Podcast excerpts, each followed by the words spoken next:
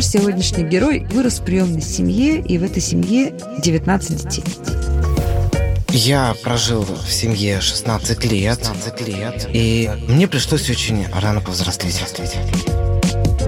Психотравма определяется еще и самим человеком.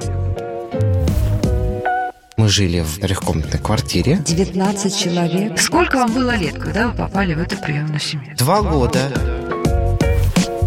Я нашел своих биологических родителей. Они заботятся обо мне. А почему они вас оставили? Вот это меня беспокоит. Здравствуйте, это подкаст «Страхи и ошибки». Мы продолжаем наш сезон детских травм. Куратор этого сезона – медицинский психолог, кандидат психологических наук Артур Тимофеев. Здравствуйте, Артур. Всем здравствуйте. Вот наш сегодняшний герой Честно говоря, я давно ждала, что к нам должен прийти герой вот такого типа с примерно такой историей. Это молодой человек, совсем молодой, ему 18 лет, который вырос в приемной семье, и в этой семье 19 детей. И судя по тому, что герой рассказал нашим редакторам, детство это было не очень счастливым. Сразу скажу, что в таких историях обычно не бывает какой-то вот такой вот одной правды. Да? Здрасте, Стефан. Здравствуйте. Обычно в таких историях про приемные семьи нужно держать в голове две вещи. Есть семьи, в которых действительно злоупотребляют так сказать, функции и возможностями, которые дает государство для того, чтобы брать в семью приемных детей, поднимать их. Это все происходит не безвозмездно, как мы знаем. И трудиться можно по-разному. С другой стороны, и сами дети, подростки в приемных семьях, в родных семьях. Это такие специальные фрукты. Мы все прекрасно знаем, когда вопросы к родителям и к родным, и к приемным возникают где-то в 13-14 лет, и иногда продолжаются до 40, да, пока дети не повзрослеют. Поэтому мы будем сейчас, когда говорить со Стефаном, то я прошу Стефана, вот вы взрослый такой зрелый молодой человек, быть все-таки объективными, да, чтобы не было у нас такой истории, что все, что про вас, это белое, все, что про родителей, про приемных, это не очень белое. Хорошо? Попробуем быть объективными и разобраться в истории. История основана на реальных событиях. Ну, по-честному просто, да, расскажем. Она по-честному, да? да, будет. То есть, конечно же, здесь были, да, в детстве как и счастливые моменты, так и несчастливые. Сколько вам было лет, когда вы попали в эту приемную семью? В два года я был усыновлен Юлией. А до двух лет вы где находились? До двух лет я находился в детском доме. Угу, то есть не в семье родителей? Не в семье. А вы каким по счету были ребенком? Все 19 детей это, конечно, экстремально много. Каким вы были по счету? Я был примерно четвертый.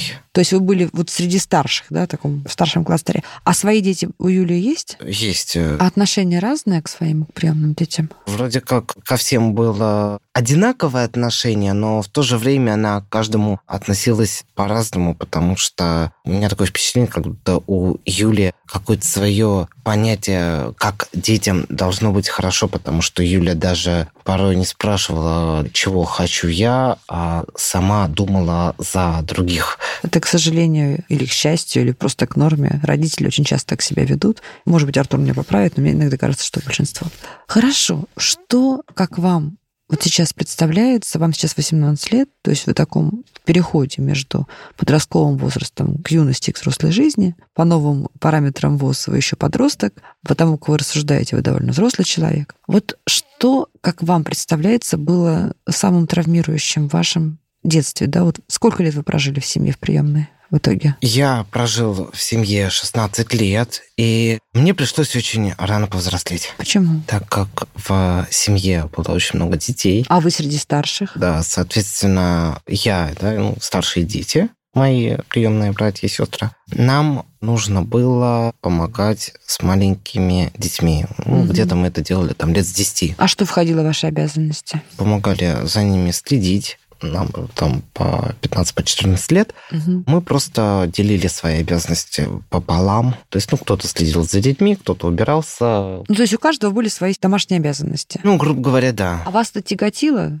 То есть это было прямо вот все, то, что занимало все ваше время? Порой бывало, да, что занимало угу. все мое время. Мы жили в трехкомнатной квартире. 19 человек? Детей и двое взрослых в трехкомнатной квартире? Нет, трое старших жило отдельно. Угу. 5-6 детей жили в Крыму с бывшей свекровью Юлии. А остальные дети жили в трехкомнатной квартире. Вы оказались старшим, так понимаю, да, раз трое старших? Да, Мгм. да, да. Если трое старших жили Мгм. отдельно, а мы все жили в трехкомнатной Мгм. квартире, в квартире был самым старшим я. И Юля на протяжении какого-то длительного периода, да, многих лет, говорила мне о том, что в квартире, в которой мы прописаны через дорогу, что все дети там прописаны до 18 лет, и это условия собственников, и что все по достижению совершеннолетнего возраста должны выписаться из этой квартиры, а куда выписаться не знаю. И когда уже мне было 17 лет, мой приемный брат Илья купил квартиры, квартиры были в э, новостройке, и мы, трое старших, и я даже помогали обставлять эту квартиру. Мне на тот момент было 17 лет, и я действительно думал о том, что это квартира моего старшего брата, да, и что я, как его да, брат, должен помочь ему как-то Мгм. обставить эту квартиру. И уже в 18 лет Юлия мне сказала о том, что есть мои доли в квартирах, но эти квартиры находятся под ипотекой, и чтобы не быть участником ипотеки, я должен переписать эти доли в квартирах на двух старших братьев и на Юлю для того, чтобы не быть участником ипотеки. Поскольку мне было 17 лет, я еще был не Понятно. ознакомлен с То есть вас законами. просто развели. Значит, она должна была по требованию органов опеки, насколько я понимаю, выделить долю обязательно несовершеннолетнему ребенку. Скорее всего, эти квартиры как-то были куплены, в том числе на деньги, видимо, на какие-то субсидии. Это была выделена Да. субсидия, да, Да, правильно. и она просто попыталась, значит, вас этой доли лишить. Ну, давайте так, ну, просто чтобы я коротко для слушателей, чтобы мы долго не пересказывали, да? Да. Понятно. И вы это сделали? Да, я подписал доли, и класс. в органах опеки я уже только потом узнал, что оказывается, что, ну, что это было положено мне государством. И я Конечно, вы как, прописки как социальный без сирота, вы имели право на то жилье, которое... Ну, я думаю, что вот эта история, мы сейчас не будем разбирать, мне кажется, что эта история абсолютно имеющая юридическую перспективу, и вам нужно этим заняться. Вы занимаетесь этим как-то? Конечно. Да, вы этим Конечно. занимаетесь. Я очень надеюсь, что справедливость восторжествует, и э, Стефан свое жилье получит, которое положено ему по закону. Но скажите, значит, вы нашли своих родителей биологических. Да, я нашел своих биологических родителей. А почему они вас оставили? Вы с ними общались? Да, конечно, мы Почему? с ними общались. Я потерянный ребенок. Так получилось, что меня потеряли. И А мои- семья, давайте скажем слушателям, семья цыганская. А, да, семья. Это были, извините за вопросы, буду задавать. Я не психолог, но как журналист могу задавать вопросы, так сказать, пожестче, а потом Артур вас с вами будет уже общаться, так сказать, с точки зрения этики профессии. Но мне скажите, пожалуйста, а родители были бродячие, ну, то есть они перемещались или где-то бродили, или это были оседлые цыгане? в тот момент, когда они вас знаете, потеряли. Да, скажу как есть. У моей мамы не было прописки и постоянного места жительства, Мгм. потому что в свое время их выписали да, из города Пскова. У них была Мгм. недвижимость в городе Псков, но они не являлись А вот с точки зрения образа жизни, потому что я знаю разных цыган, я знаю цыган, которые живут вот такой обычной жизнью, то есть в квартире, в домах, не перемещаются. Знаю цыган, у которых есть большие дома, но при этом они с апреля по октябрь ставят э, таборы где-то и живут в таборах, ну, потому что, вот, видимо, душа просит. А есть цыгане, у которых нет постоянного жилья, и они все время живут в таборах, перемещаясь. Ваши родители какой категории относились? Нет, у меня родители, у нас э, семья, Мгм. Вот тогда, когда вас потеряли. И была семья, у меня они всю Мгм. жизнь жили семьей, мама, папа Мгм. и мои братья и сестры. Мгм. Всю жизнь они жили семьей. Просто на тот момент у моей мамы не было прописки, не было постоянного жилья.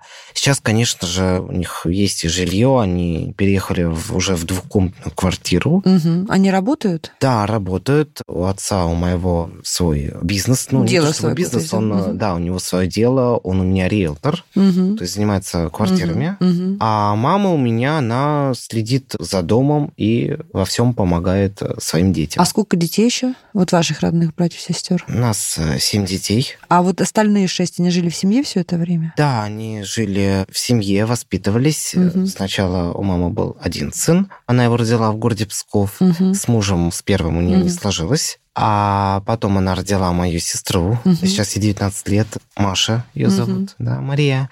И уже потом она родила меня. На тот момент у меня был шестилетний старший брат. Сейчас ему 24 года. Его зовут Шандар. И когда вас потеряли, сколько ему было? Я был совсем новорожденным. Новорожденным. А как? он- Вы знаете обстоятельства, при которых вас потеряли? Да, в роддоме, когда я родился, моя мама показывала меня в окно моему отцу, и когда уже моя мама уехала из роддома для того, чтобы купить какие-то вещи, для меня вещи все необходимые, Почему она поехала, мама, покупать вещи?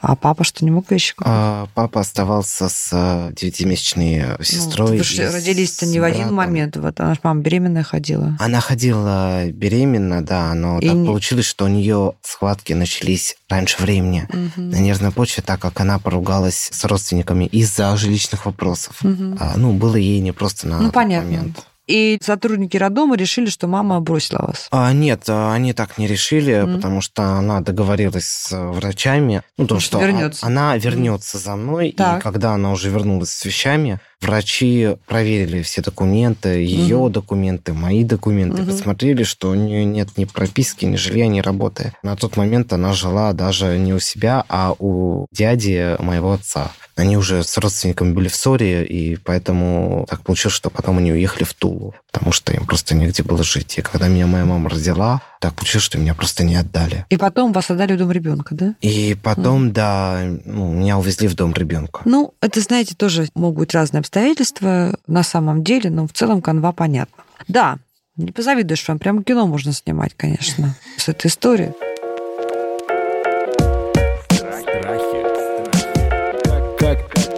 Использовать страх во благо?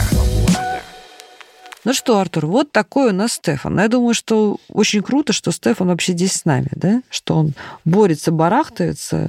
Я, кстати, хочу сказать, что последнее, наверное, замечание, прежде чем отдам вас Артуру. У вас прекрасная речь. Спасибо. И эта прекрасная речь, она не просто так. Это не то, что генетически рождается и все, да. Это то, что приобретается.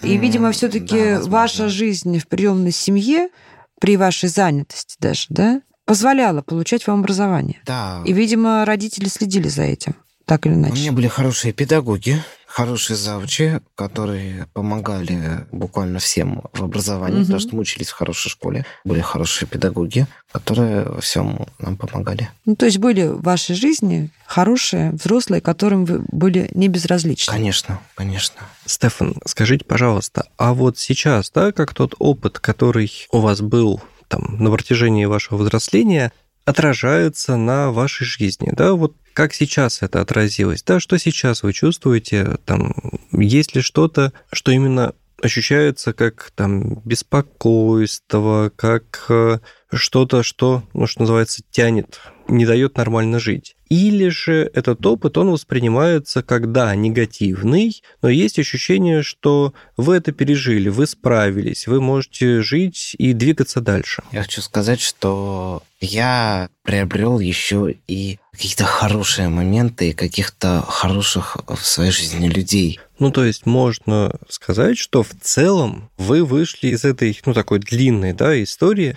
не победителем, но, по крайней мере, сохранили себя. Я сохранил себя и, конечно, окончательно прям, да, я прям победителем не вышел, Ну но... да, без каких-то там высокопарных слов, да, но тем не менее себя сейчас ощущаете вполне себе хорошо. Да, я нашел свою семью, я ощущаю себя очень хорошо. Но при этом у меня остается ощущение, что вы живете с большими внутренними вопросами, а может быть даже большими претензиями к людям, с которыми вы разделили большую часть своей жизни.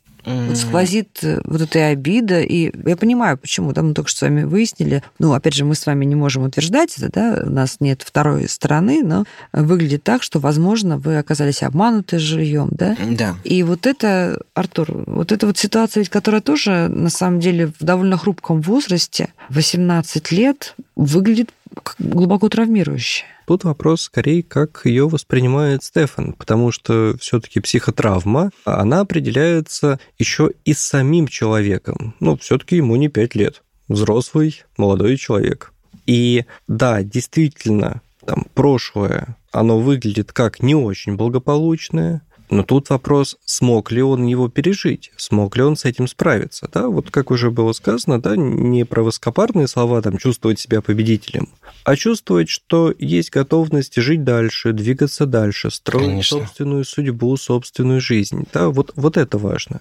А жизнь в данном случае продолжается, да, есть планы на будущее. Да. Сейчас появилась некоторая поддержка, да, ресурс со стороны, видимо, биологических родителей. Да, конечно, мои родители меня очень любят, они заботятся обо мне, и как могут они мне помогают. И вы знаете, в моей жизни, да, конечно, были как счастливые моменты, да, так и несчастливые. И уже когда начались вот эти вот испытания, это, знаете, это не то, что там какая-то травма или не травма, это прежде всего опыт. Это испытание, которое я должен был пройти, и с которым я должен был справиться, чтобы к чему-то прийти и чтобы двигаться дальше. И вот такое отношение к прошлому как раз дает хорошую устойчивость. Ну, то есть, когда есть возможность сказать, что да, в прошлом было хорошее, плохое, плохое меня не сломало, я готов двигаться дальше. Конечно. Главное, это всегда нужно оставаться человеком, несмотря ни на что. Стефан, всегда. вы сейчас общаетесь с вашей приемной семьей? Нет,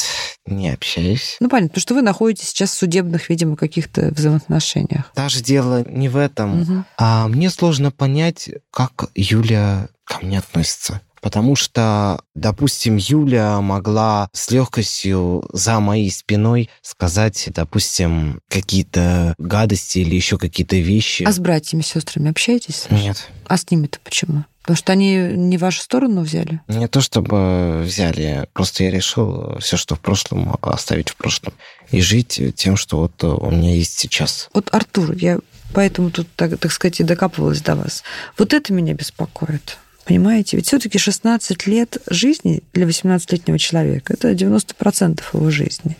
И Стефан отказывается сейчас, принимает для себя такое решение, да, вот вообще закрыть для себя вот это прошлое. Чем это может быть чревато? Может быть, вы скажете, что наоборот самый правильный, безопасный выход. Просто вот прокомментируйте, пожалуйста, и объясните. Ну, речь идет про некоторые, если так угодно, стратегии безопасности. То есть тогда, когда человек, да, вот на уровне именно сознательного поведения, не будем рассматривать другие способы защиты психологической, принимает для себя решение, какой опыт с собой брать, э, что, собственно, будет содержанием его настоящего, его настоящей жизни. И, соответственно, от какого опыта он, что называется, отказывается, да, куда он не обращается. Это не значит, что все воспоминания амнезируются. Нет. Это всего лишь некоторое сознательное ограничение. Ну, условно, я сейчас с этим не готов разбираться. То есть это скорее там, да, есть некоторый опыт, он не очень нравится. Возвращаться сейчас туда у меня нет ни сил, ни желания. Может ли Стефан вернуться в этот опыт, ну, например, там, спустя там, год, два, три, десять? Конечно, может, если это будет необходимо. То есть на данном этапе вот этот отказ от этого опыта, это же не значит амнезия. Ну, то есть это не значит, что все он забыл. Это скорее некоторое избегание социальных контактов. Да, я ну, согласен с вами. Я просто хочу оставить их и жить со своей семьей. Стефан, а когда вы стали жить со своей семьей в биологическом месте? Как давно вы уже живете? Месяц? Ну, уже три месяца. Три месяца живете. Да, И вот вы сейчас переехали в двухкомнатную квартиру все вместе, да? да. да. И вас там сколько человек сейчас? Мама, папа, мой брат Милуш и я. А, то есть остальные дети где? Вас же семеро. Маришка, ей 19 лет, она уже вышла замуж Мгм. и живет уже Так, со своим старший, мужем. Старший брат э, у меня тоже женился. уже самостоятельный, Уже, да? Самому старшему 32 года. Он уже, соответственно, тоже живет Так. своей семьей. У него жена уже и ребенок Мгм. живут в Питере. Я просто пытаюсь понять, еще кто-то один из семерых детей. Сестра Елена. А, еще там были еще старшие да, дети. да, там Мгм. были еще старшие дети. А, и, понятно. соответственно, уже Мгм. старшие живут, живут своей жизнью. Понятно. И вот вас сейчас четверо, вы переехали в двухкомнатную квартиру. Да. Три месяца вы живете вместе. А вы не думаете о том, что, ну, все-таки вот сейчас такой, конечно, период э, эмоциональный, радостный, да, э, воссоединение семьи, и тут ну, такой, в общем-то, праздник пока. Но потом наступят будни. Да, нужно мусор выносить, уборку делать, продукты покупать, И родители, что справедливо, ну, четыре человека в двухкомнатной квартире, там сильно по углам не разбежишься, да, нужно делить пространство, появляются какие-то обязанности, где-то начнете друг друга раздражать, ну, вы же взрослые люди все таки да, кто-то там пасту зубную не закрыл, кто-то мусор не вынес, да, чья-то ну, посуду не помыл. Я... Не боитесь, что наступит разочарование? Нет, э, разочарование мне не, не настанет. Начнем с того, что да, это моя семья, и э, да, то, что вот вы сейчас сказали, это просто обычные бытовые моменты, mm-hmm. да, в семье, которые происходят, и так происходит в каждой семье, ну, практически, да, в каждой семье. Да, 99 и 9 процентов. Так что, да, то, что там мы делаем э, в семье друг для друга, мы делаем это с удовольствием. С удовольствием мы, мы друг другу помогаем, а мы друг друга очень любим. Да, там родители обо мне заботятся, я забочусь там, да, о родителях. Также... В чем эта забота проявляется ваша сейчас друг о друге? Ну, так же, как и во всех семьях, как это поддержка, общение, там, вместе проводим время. Мама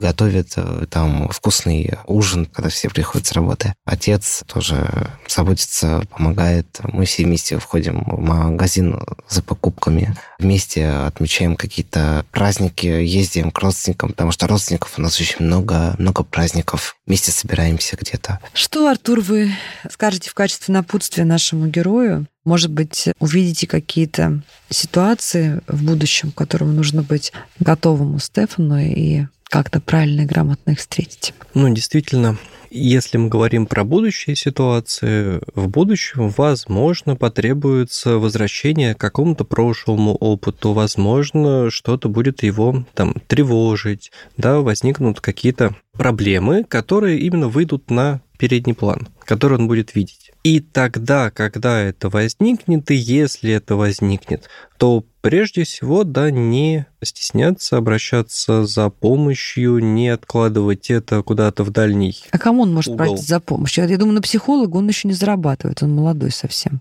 Куда а, ему обратиться за помощью? Ну вот, э, собственно, в Москве вполне себе неплохая служба помощи населению. Mm которую можно бесплатно Конечно, получить, да? конечно. Ну, а какие вот вы видите риски с учетом вот того непростого опыта, и, прямо скажем, нечастого, который Стефан за свои 18 лет приобрел? Ну, например, могут быть трудности в построении собственной семьи там распределение ролей семейных. Потому что не было образца здорового, да? Когда да, да, да, да, да, потому mm что нужны хорошие образцы для того, чтобы дети проще на уровне каких-то, скорее, чувств, ощущений воспринимали, как это там строить свою семью, там какая роль мамы, роль папы, детей в семье. Ну, то есть любые негативные примеры, они достаточно хорошо нами запоминаются и также часто транслируются, когда мы пытаемся построить свою собственную семью. Даже при том, что мы понимаем, что это негативный пример, мы стараемся им избежать именно этого угу. варианта развития событий, и все равно как будто бы вляпываемся в ту угу. же самую историю. Да, это то, что называется повторяющиеся сценарии.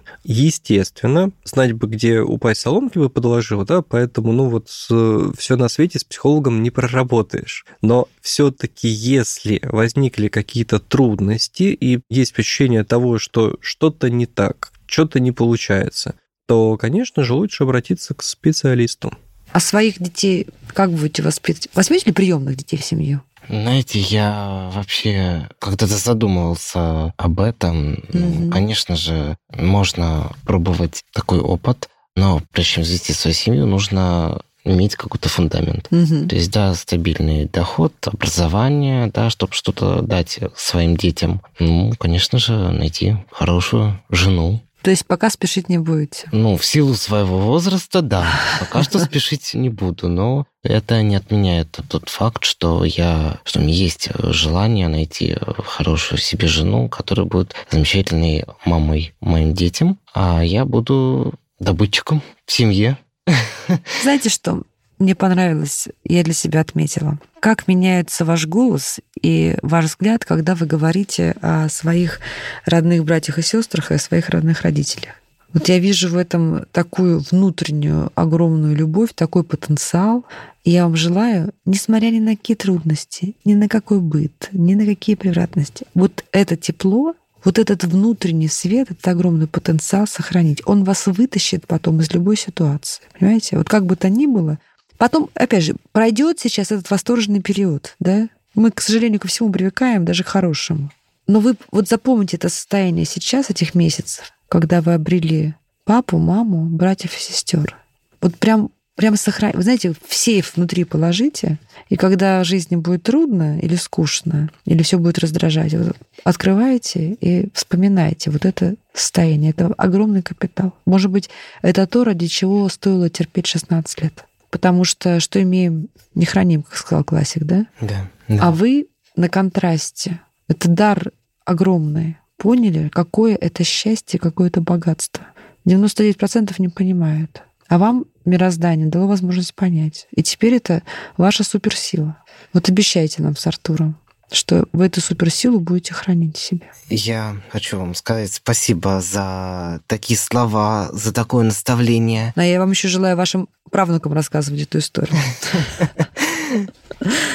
Артур, ваши заключительные слова. Я думаю, что, что называется, верной дорогой идете, да, то есть старайтесь обращать внимание на позитивную сторону жизни, строить собственную судьбу, строить собственную жизнь и при этом окружать себя людьми, которые вам да, дорогие, и вы дороги для них. Вам успехов, я уверен, у вас все получится. Спасибо. Спасибо большое, Стефан. Это подкаст «Страхи и ошибки». Мы продолжаем сезон детских травм. И, друзья мои, те истории, с которыми к нам приходят герои, достойны самых-самых высоких книг и самых великих фильмов. Спасибо им за это. А вам спасибо за то, что слушаете. Не забывайте прослушать предыдущие эпизоды. Много интересного и полезного. Наталья Лосева, Артур Тимофеев, подкаст «Страхи и ошибки», сезон детских травм. Подписывайтесь. Подписывайтесь на подкаст на сайте ria.ru в приложениях подкаст с Web Store и Google Play. Комментируйте и делитесь с друзьями.